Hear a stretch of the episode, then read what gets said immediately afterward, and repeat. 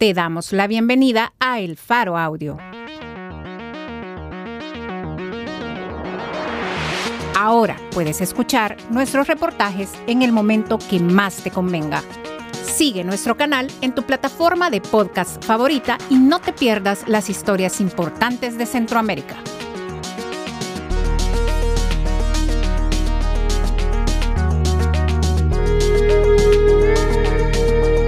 Hoy es 6 de marzo, 2023. Este es un artículo de Gabriel Labrador, titulado El viciado proceso de inscripción de Fuerza Solidaria, el partido que dividió a Ghana. Publicado en elfaro.net.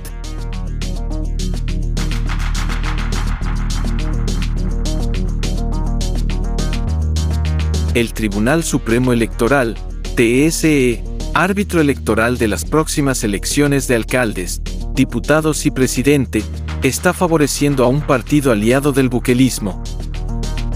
Fuerza Solidaria, FS, compuesto por varios exdiputados y políticos de Arena, el partido que gobernó entre 1989 y 2009, y Gana, el partido que nació en 2009 para apoyar al FMLN, durante el gobierno de Mauricio Funes, y que ahora es fiel aliado del presidente Nayib Bukele. De los 19 partidos políticos que buscan competir en las elecciones de 2024, 12 están ya inscritos en el Tribunal Supremo Electoral, mientras que otras siete organizaciones, incluyendo a Fuerza Solidaria, están en proceso de legalización. Pese a que las reglas dictan que el trato a los contendientes debe ser igualitario para sobrellevar el intrincado camino de plazos y obstáculos burocráticos impuestos por la ley electoral, numerosas resoluciones emitidas en el último año reflejan que Fuerza Solidaria ha recibido un trato preferencial. Documentos oficiales del tribunal muestran las denuncias de un magistrado que afirma que, en el proceso de inscripción de Fuerza Solidaria, el Tribunal Supremo Electoral no ha sido imparcial ni ha actuado respetando las reglas y los tiempos establecidos. Además, ya hay avisos a la Fiscalía para que investigue indicios de fraude detectados en la recolección de firmas de respaldo para la creación del nuevo partido.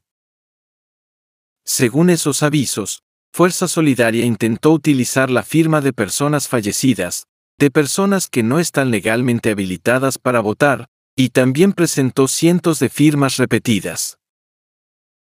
El Faro tuvo acceso a partes de un video, en el que se observa a un grupo de mujeres usando fotocopias de documentos únicos de identidad para rellenar formularios de registro de firmas y huellas falsas.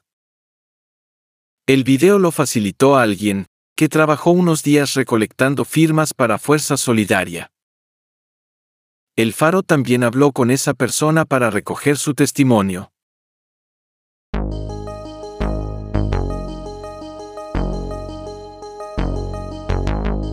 El nacimiento legal de Fuerza Solidaria depende del Tribunal Supremo Electoral, pero su verdadero origen, al igual que el de Ghana, ha sido ligado al empresario Herbert Saka, primo del expresidente Antonio Saka, encarcelado por un millonario de falco de las arcas públicas durante su mandato 2004 a 2009. Fundadores y dirigentes de Ghana, como el diputado Guillermo Gallegos, abiertamente responsabilizan a Herbert Saka, del transfugismo de exdiputados y empleados del Partido Naranja, con el fin de crear fuerza solidaria. Gallegos también ha señalado a exalcaldes de su partido de haber hablado en nombre de Saca, y ofrecido dinero y proyectos a más miembros de la estructura de Ghana, a cambio de irse a Fuerza Solidaria. Hoy en día, algunos de esos exalcaldes aparecen en la lista oficial de respaldo a Fuerza Solidaria, según pudo comprobar este periódico. Cuando se le pregunta a dirigentes de Fuerza Solidaria sobre su relación con Saca, las respuestas son tímidas. Dicen que desconocen el tema o se limitan a explicar que Saca no está en la dirección partidaria, ni en la lista de fundadores, tal como ocurrió con Ghana. Herbert Saca es un operador político que lleva décadas participando en decisiones de alto nivel en el país, pero que siempre lo hace desde las sombras, sin inscribirse formalmente a ningún partido, ni ostentar ningún cargo público. El Faro entrevistó a una mujer, que asegura haber trabajado entre el 17 y el 20 de enero rellenando fichas de respaldo para Fuerza Solidaria. Todos los días, el punto de reunión era una casa sobre la 12 calle Poniente de San Salvador, en la colonia Flor Blanca, un inmueble de dos plantas. Es una casa sin rótulo, con un guardia en la puerta, y que en su interior está acondicionado como oficina. La paga era de 25 dólares al día. Dice haber conseguido la oportunidad, a través de una amiga. Solo me dijo que iba a tener que llenar unos libros, así que yo pensé que iba a ser dinero fácil, cuenta. Ella aparece en el video que fue grabado por una de sus compañeras, y que al igual que ella, trabajaba para Fuerza Solidaria en la noche de ese viernes.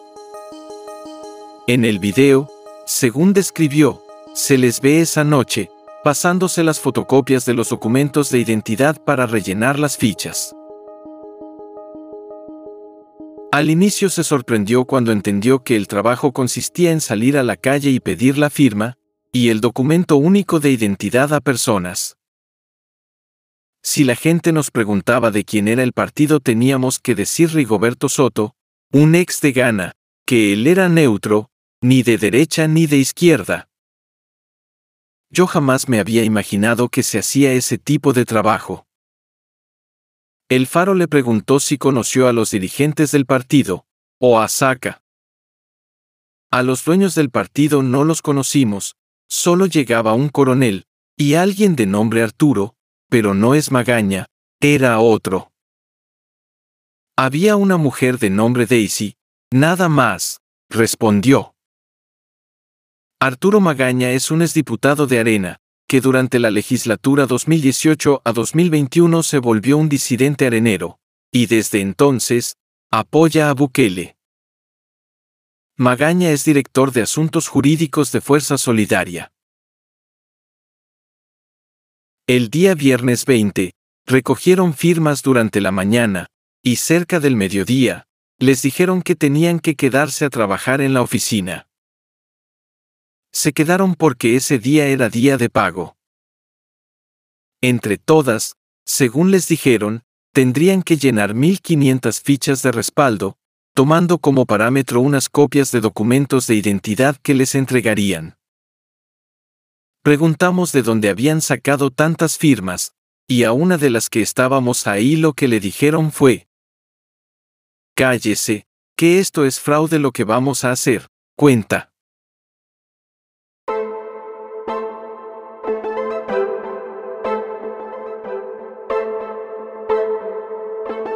Las llevaron a la segunda planta del edificio donde, en una de las recámaras, había otro grupo de mujeres que les contaron que habían llenado seis libros esa mañana, en que la meta era llegar a 20. A mí se me ocurrió que para terminar rápido podíamos hacer que una llenara todas las hojas, y que otra pusiera solo el dedito con la huella, pero el coronel que estaba ahí cuidándonos nos dijo que no, que había que llenar los datos, luego firmar y después, o sea, triple trabajo, contó la fuente. La fuente aseguró que, siguiendo instrucciones de los organizadores de aquella jornada, quienes hacían el llenado de fichas utilizaban distintos dedos para estamparlos en las hojas. Ella asegura que ella solo usó el dedo índice la mano izquierda. Según explicó, aquella tarde, y parte de la noche, llenaron más libros, un par más. A las 7 de la noche, salió de la oficina. La paga para ella fue de 110 dólares.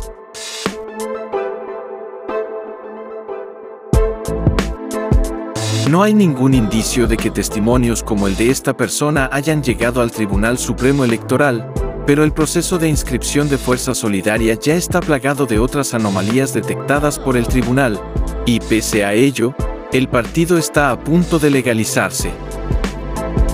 El Tribunal Supremo Electoral ignoró algunos artículos de la ley de partidos políticos, que hablan de cerrar el trámite de inscripción de un partido cuando las firmas de respaldo no alcanzan el mínimo requerido. También consta en algunas resoluciones de este año que el Tribunal Supremo Electoral apresuró la marcha en algunas etapas con tal de favorecer a Fuerza Solidaria, en detrimento de otros partidos en formación. El Tribunal Supremo Electoral también forzó a unidades como la Dirección de Registro Electoral a trabajar durante fines de semana, algo que no es usual en los procesos de inscripción de partidos, según consta en resoluciones anteriores del propio organismo, y según explicaron expertos consultados. En otros casos, los magistrados del Tribunal Supremo Electoral cambiaron precedentes jurídicos que se habían usado hasta la fecha, o sencillamente aprovecharon que no hay una reglamentación clara al respecto de algunos puntos, para favorecer a Fuerza Solidaria. Para esta nota se consultaron casi 300 páginas de documentos del Tribunal Supremo Electoral, incluyendo una treintena de resoluciones, se entrevistó a un alto funcionario del tribunal, a dos magistrados y a dos fuentes técnicas de la institución.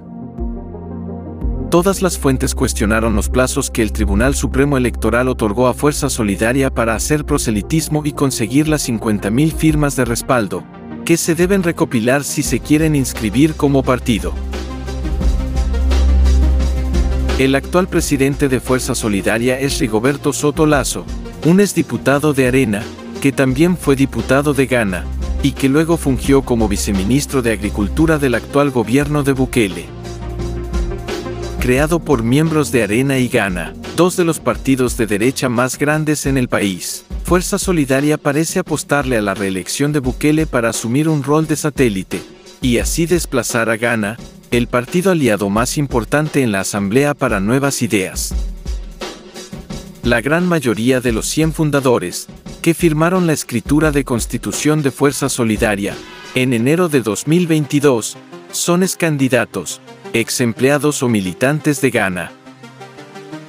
La amenaza del desplazamiento del Partido Naranja, que ha servido como apoyo legislativo de la bancada del presidente, es real. Ghana cumplirá 14 años en octubre. Surgió de la mano del presidente Mauricio Funes al inicio del quinquenio 2009 a 2014, para que el FMLN pudiera gobernar desde la Asamblea Legislativa. Uno de los artífices de Ghana, aunque con poca exposición pública, fue Herbert Sacavides, un empresario importador de vehículos usados que adquirió influencia en la clase política gracias a su primo, el predecesor de Funes. Desde la fundación de Ghana, Herbert Saka fue un importante operador, a pesar de no ostentar cargos partidarios. En 2019, en una decisión de última hora, Bukele se inscribió para las elecciones como candidato de Ghana, y así llegó a la presidencia. Desde su creación, la estrategia política de Ghana siempre ha sido aliarse con el más fuerte. No construye alianzas ideológicas ni proyectos de largo plazo, sino uniones que le convienen para conservar algunos puestos dentro del gobierno y otros órganos de Estado que exigen a cambio de su lealtad. El divorcio entre Herbert Saka y Ghana no tardó, tras la llegada de Bukele a casa presidencial. Rigoberto Soto, el presidente de Fuerza Solidaria, fue nombrado viceministro de Agricultura del gobierno de Bukele, y en noviembre de 2019 intentó desplazar a Gallegos, disputándole el control de Ghana. En esa contienda, Gallegos y su compañero, el entonces diputado Mario Tenorio, señalaron a Soto de ser el candidato promovido por Herbert Saca. Para ese momento, Saka aún tenía vínculos con Ghana, tanto así que él y unos financistas del partido convivieron en una fiesta con el presidente Bukele.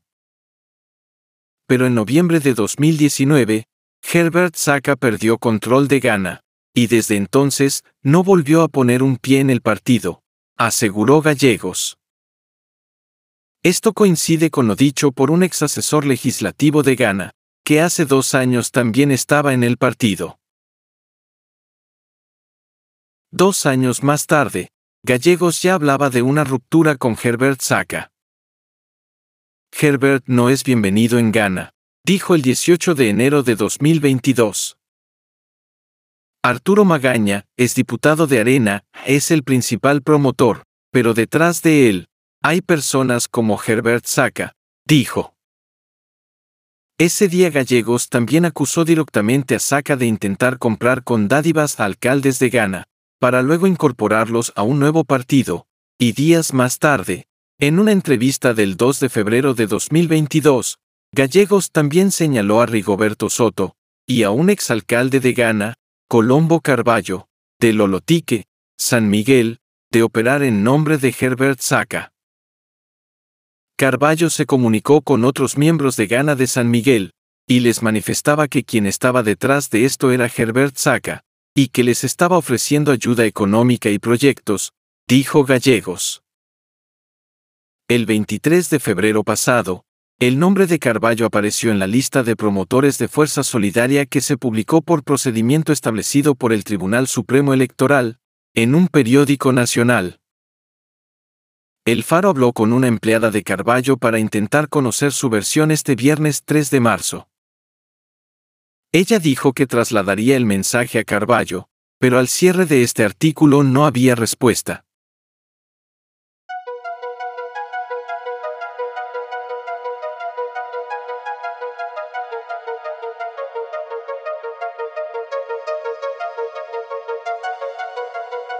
La revista Gato Encerrado entrevistó a Soto en febrero del año pasado. Ante insistentes preguntas sobre su relación con Saca, Soto respondió que Saca no era dirigente del partido en formación y que la nómina de líderes sería dada a conocer en días próximos. Efectivamente, Saca no aparece ni en la lista de fundadores, directivos o respaldantes de Fuerza Solidaria, aunque en aquella entrevista Soto no negó que lo conociera ni que Saca fuera un impulsor del nuevo partido. Una respuesta parecida dio este viernes 3 de marzo el exdirector ejecutivo de Ghana, Ernesto Clavel, hoy dirigente de Fuerza Solidaria. ¿Hasta dónde es la relación con Herbert Saca? Le preguntó vía telefónica el Faro. Lo desconozco, fue su primera respuesta. Cuando se insistió en la pregunta, Clavel dijo que Saca no estaba en la lista de los 100 fundadores del partido. El Faro también intentó entrevistar a Rigoberto Soto al respecto de la relación con el empresario, pero el jueves 2 de marzo respondió a través de un asistente de prensa, que estaba enfocado en el proceso de inscripción del partido, y que con gusto hablaría con este periódico una vez eso hubiera ocurrido. Gallegos no es el único que ve a Fuerza Solidaria como una amenaza que debilitaría la influencia de Ghana en el gobierno de Bukele, que ya anunció que buscará su reelección en 2024, aunque eso viole varios artículos de la Constitución. Un asesor de Ghana y un funcionario del partido, consultados por separado, también confirmaron lo dicho por Gallegos. En los pasillos del Tribunal Supremo Electoral, a pesar de que nadie lo dice ante la grabadora encendida, las fuentes consultadas sostienen que detrás de la operación está Herbert Saca. El Faro se comunicó la mañana del viernes 3 a HS Imports para intentar obtener una entrevista con Saca. Una telefonista pidió un número de contacto y aseguró que se comunicaría con su jefe, pero al cierre de esta nota no hubo respuesta. Saca ha rehuido a dar declaraciones a la prensa en múltiples ocasiones en que se han publicado casos que lo involucran. Por ahora, el futuro de Fuerza Solidaria está en manos de un Tribunal Supremo Electoral, en el que confluyen variados intereses partidarios. Por norma legal, el partido que triunfa en una elección presidencial nombra al presidente del Tribunal Supremo Electoral, y así es como Dora Martínez de Barahona fue nombrada en el cargo, en julio de 2019, como Carta de Ghana. La alianza de Martínez con Ghana, sin embargo, parece haberse desdibujado, y eso es algo que solo puede favorecer a Fuerza Solidaria. El ritmo de lo anterior lo marcó el proceso de asentamiento de nuevas ideas, partido del presidente Bukele, en el órgano legislativo, desde que sus diputados tomaron posesión el 1 de mayo de 2021. Teniendo la fidelidad de Ghana, Nuevas Ideas también construyó alianzas con otros partidos, al punto de que Ghana ya no tiene garantizado un espacio privilegiado al lado del presidente Bukele. El divorcio del Tribunal Supremo Electoral con Ghana fue evidente durante el proceso electoral de 2021. La presidenta del Tribunal Supremo Electoral se está prestando a un fraude, no nos representa como Ghana, llegó a escribir el diputado Gallegos en un tuit. Pero además, al igual que otras instituciones que han renunciado a hacer contrapeso al Ejecutivo, el Tribunal Supremo Electoral ya gravita en la órbita del buquelismo. En 2021, por ejemplo, ignorando la Constitución salvadoreña, el Tribunal Supremo Electoral anunció que no bloqueará a Bukele, si busca reelegirse como presidente en 2024. Fuerza Solidaria ahora está finalizando el proceso de inscripción, que consiste en recolectar al menos 50.000 firmas de ciudadanos que respaldan la creación del partido, y luego someterlas para verificación del Tribunal Supremo Electoral. El partido presentó 50.088 firmas de respaldo, y el Tribunal Supremo Electoral aún está determinando si esas firmas son válidas. El plazo para que algún ciudadano se quejara de haber aparecido en la lista de respaldantes se cumplió este 2 de marzo. Si lo inscriben, el Tribunal Supremo Electoral estaría legalizando un proceso con varias anomalías, que constan en documentos oficiales del Fuerza Solidaria y en escritos enviados a los magistrados por terceros. Por ejemplo, Guillermo Huelman, magistrado de arena en el Tribunal Supremo Electoral, se quejó por escrito, a principios de enero, de haber sido sustituido sin su consentimiento por su suplente en el transcurso del proceso. Wellman asegura que el suplente firmó resoluciones con las que él, como propietario, no estaba de acuerdo. En su memorándum, Wellman señaló que se habían tomado decisiones que iban en contra de los principios de legalidad, imparcialidad e inmediación, el suplente es Marlon Harold Cornejo, de quien las fuentes consultadas aseguran que ha sido capaz de llegar a acuerdos directamente con el resto de magistrados, al margen de la postura de Wellman. También partidos en formación, como Somos, se han quejado por escrito del trato desigual. Somos, envió una queja a los magistrados del Tribunal Supremo Electoral el 21 de febrero porque, a pesar de haber entregado sus firmas casi al mismo tiempo que Fuerza Solidaria, no se les había practicado ningún examen de verificación. A día de hoy, expresamos nuestra preocupación porque no se ha iniciado la revisión. A otros partidos se les ha brindado agilidad. Pedimos un trato igualitario, reza la carta escrita por José Roberto Núñez, presidente de Somos. La Fiscalía General de la República ya ha sido alertada por el propio Tribunal Supremo Electoral de otras anomalías, registradas en el proceso de inscripción de Fuerza Solidaria. Por ejemplo, entre las firmas presentadas, aunque ya fueron depuradas, 644 correspondían a las de personas fallecidas, 296 a las de personas excluidas del registro electoral por sanciones legales, y 1669 eran casos de firmas o datos repetidos. Después de la depuración, el Tribunal Supremo Electoral únicamente admitió 50.088 firmas, y ahora la Fiscalía debe investigar si alguien intentó hacer fraude. Avisar a la Fiscalía parece contradictorio con las ayudas que el propio Tribunal Supremo Electoral ha dado a Fuerza Solidaria para su inscripción, pero en realidad se trata de una acción controlada. La ley de partidos obliga al Tribunal Supremo Electoral a avisar a la Fiscalía, cuando se entera, por cualquier medio, de que en el proceso se han usado firmas falsificadas o firmas de personas fallecidas. Pero el aviso es un mero trámite, porque la Fiscalía ha hecho investigaciones en casos excepcionales. Es importante recordar que son los mismos partidos que controlan el Tribunal Supremo Electoral los que ponen al titular de la Fiscalía, quien a su vez coloca al fiscal electoral. Actualmente, el fiscal general es fiel a Bukele, cuyos diputados lo impusieron en el cargo el primer día de su gestión.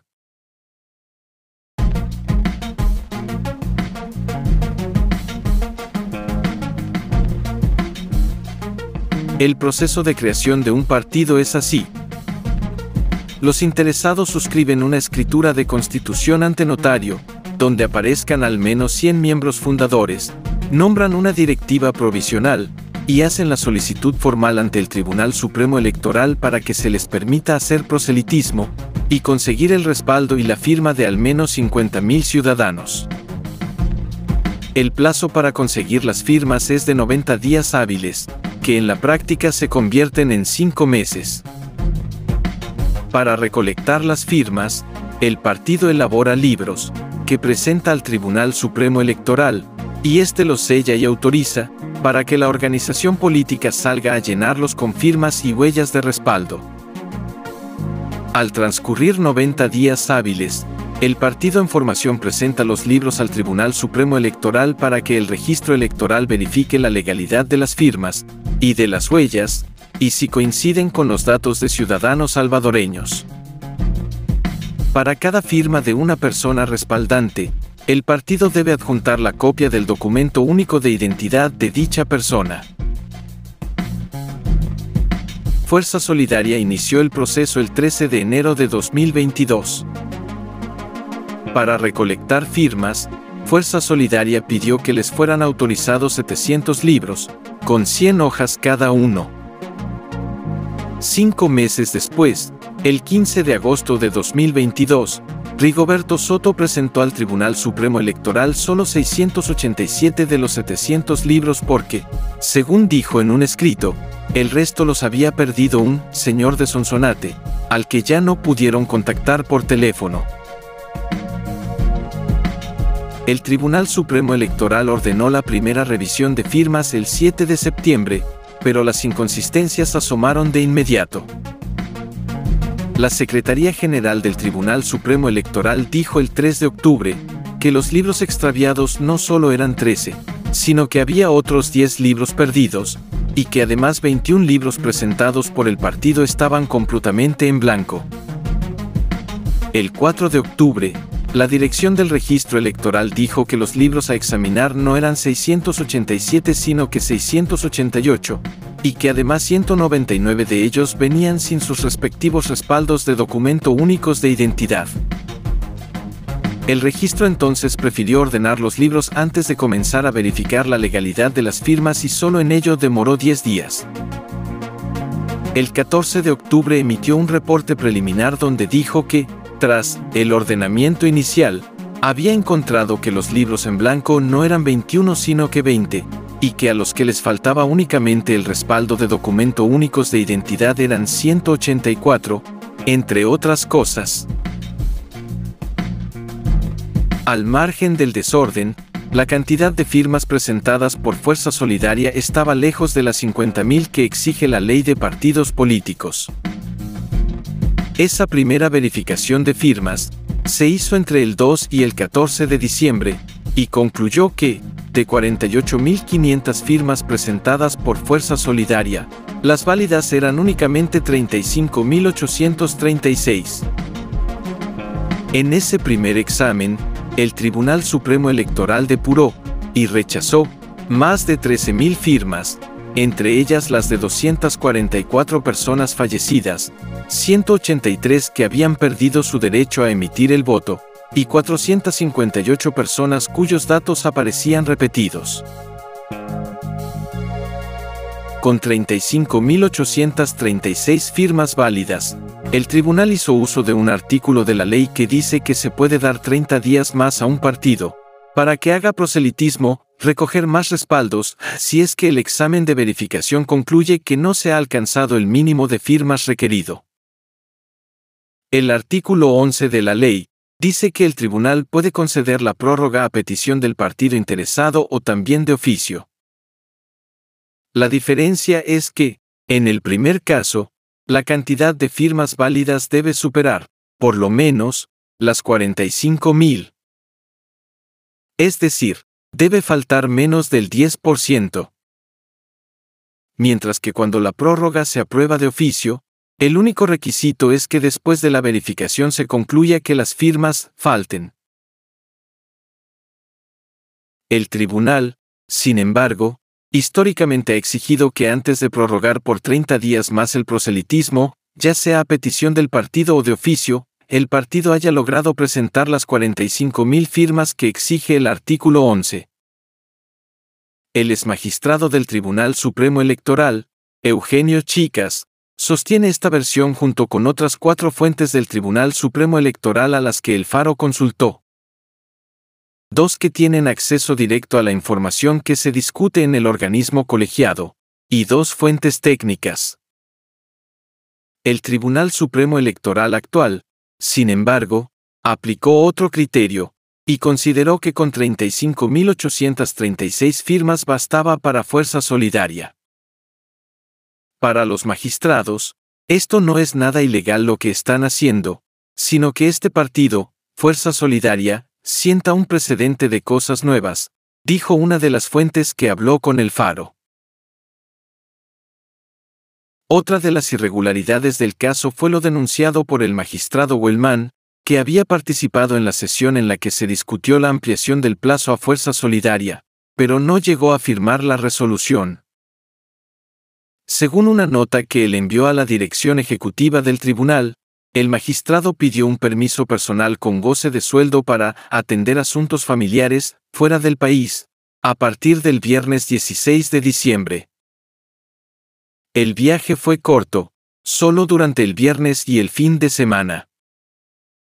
Y el lunes 19, según relató Wellman en su memo, el director jurídico del tribunal, Oscar Rivera, le llevó la resolución a su despacho para que la firmara. Wellman, sin embargo, no firmó porque propuso un cambio en la redacción del acuerdo. En los documentos no queda claro cuál era el cambio que proponía Wellman, pero una de las fuentes explicó que quería evitar que en los papeles se especificara la cantidad de firmas obtenidas por Fuerza Solidaria, para que de esa manera, no quedara ninguna evidencia de que el partido ni siquiera había alcanzado 45.000 firmas para obtener una prórroga. Si se sacaban los números, dijo la fuente, nadie podría cuestionar que el Tribunal Supremo Electoral había dado una prórroga de oficio sin justificación. Pero la redacción de la resolución no cambió. Por la tarde del lunes 19, Buelman dijo que el director jurídico Rivera le informó que la presidenta del Tribunal Supremo Electoral autorizó que la resolución fuera firmada por su suplente, el magistrado Marlon Harold Cornejo, desautorizando mi petición de modificar la redacción de la resolución. En su memo del 4 de enero, Buelman creyó conveniente recordarle algo obvio al resto de magistrados. Hago una solicitud de que mi derecho a votar, o abstenerme de hacerlo, sea respetado en todos los asuntos que son sometidos a mi conocimiento. El Código Electoral dice que un magistrado puede ser sustituido por el suplente, por cualquier causa o impedimento, previa notificación de la misma al tribunal, o a la Secretaría General. Wellman nunca se excusó de firmar la resolución y, sin embargo, fue sustituido. En el Tribunal Supremo Electoral, tanto los cinco magistrados propietarios, como los cinco suplentes, participan en las sesiones de organismo colegiado, pero solo los primeros tienen voto. El exmagistrado Chica sostiene que lo habitual es que propietario y suplente se pongan de acuerdo de cómo votar, por lo que es irregular que Wellman se queje de cómo votó su suplente. Wellman no atendió a una solicitud de entrevista hecha a través de su asistente de prensa.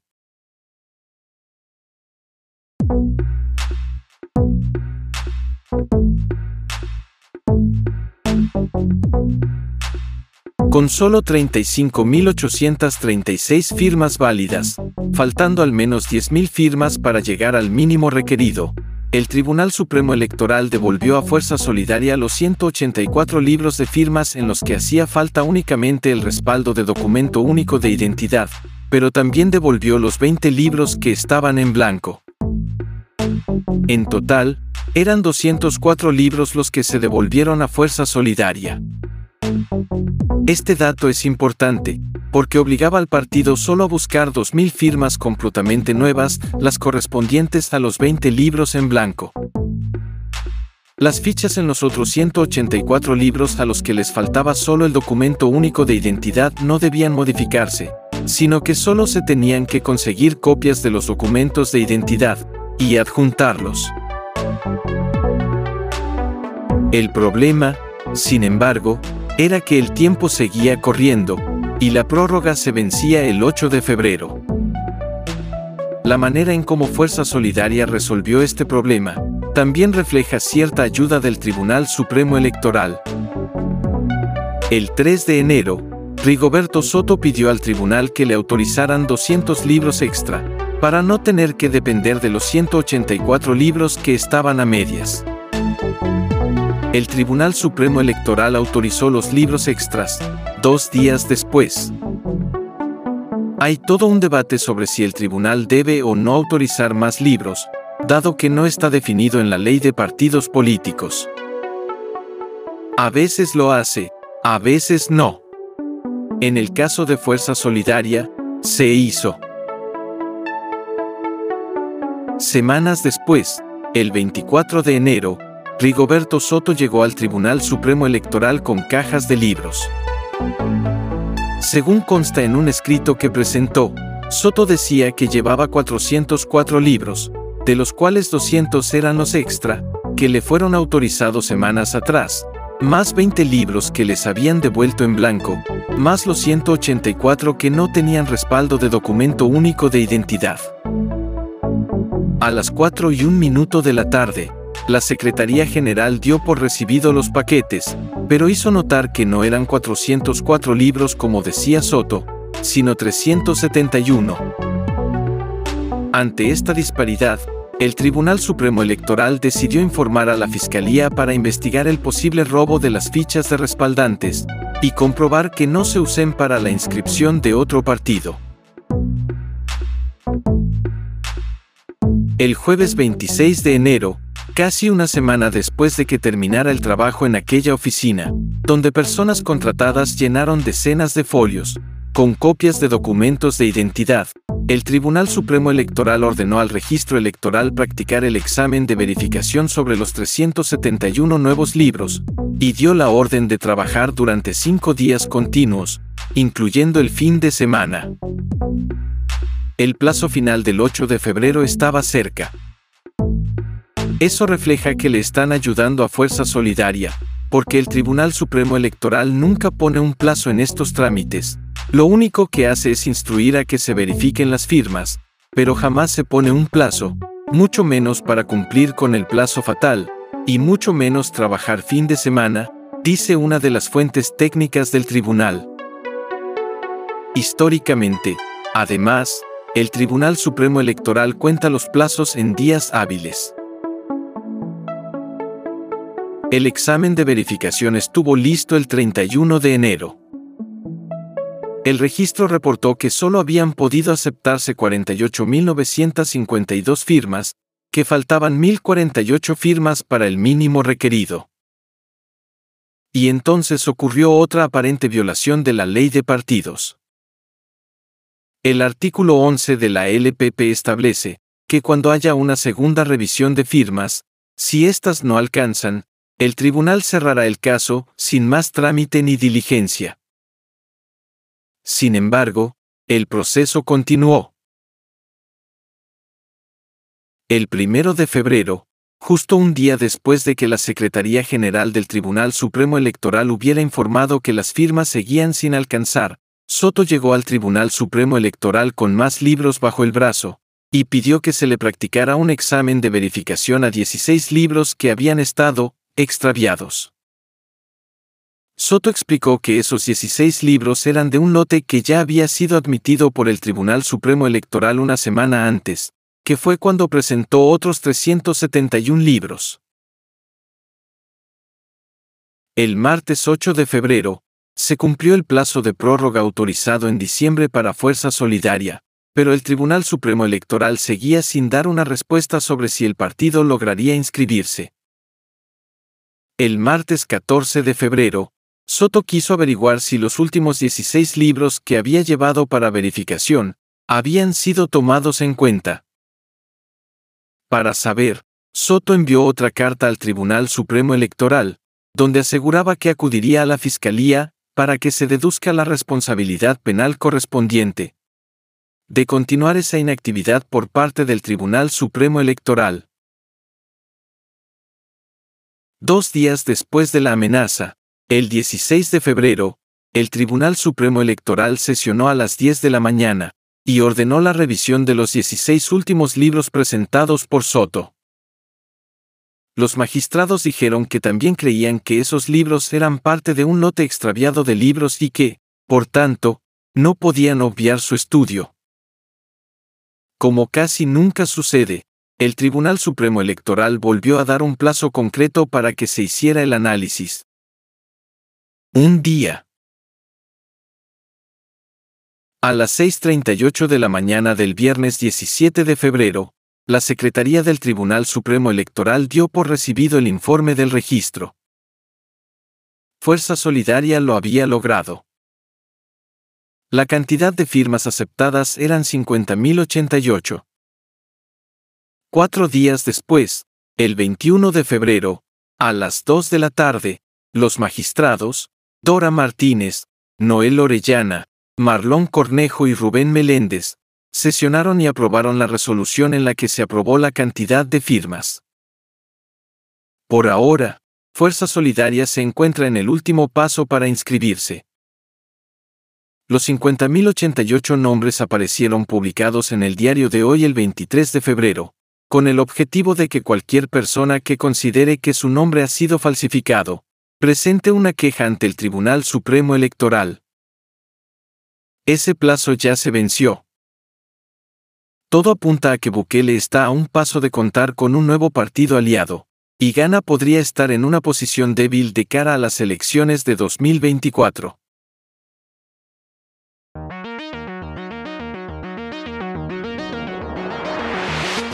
El viciado proceso de inscripción de Fuerza Solidaria, el partido que dividió a Ghana. Por Gabriel Labrador. Editores, Óscar Martínez y Sergio Arauz. Producción y musicalización por Omnion. Gracias por escuchar esta historia. Si te parece valioso nuestro trabajo, apóyanos para seguir haciendo periodismo incómodo. Sé parte de nuestra comunidad de excavación ciudadana desde un dólar a la quincena. Ingresa a apoya.elfaro.net.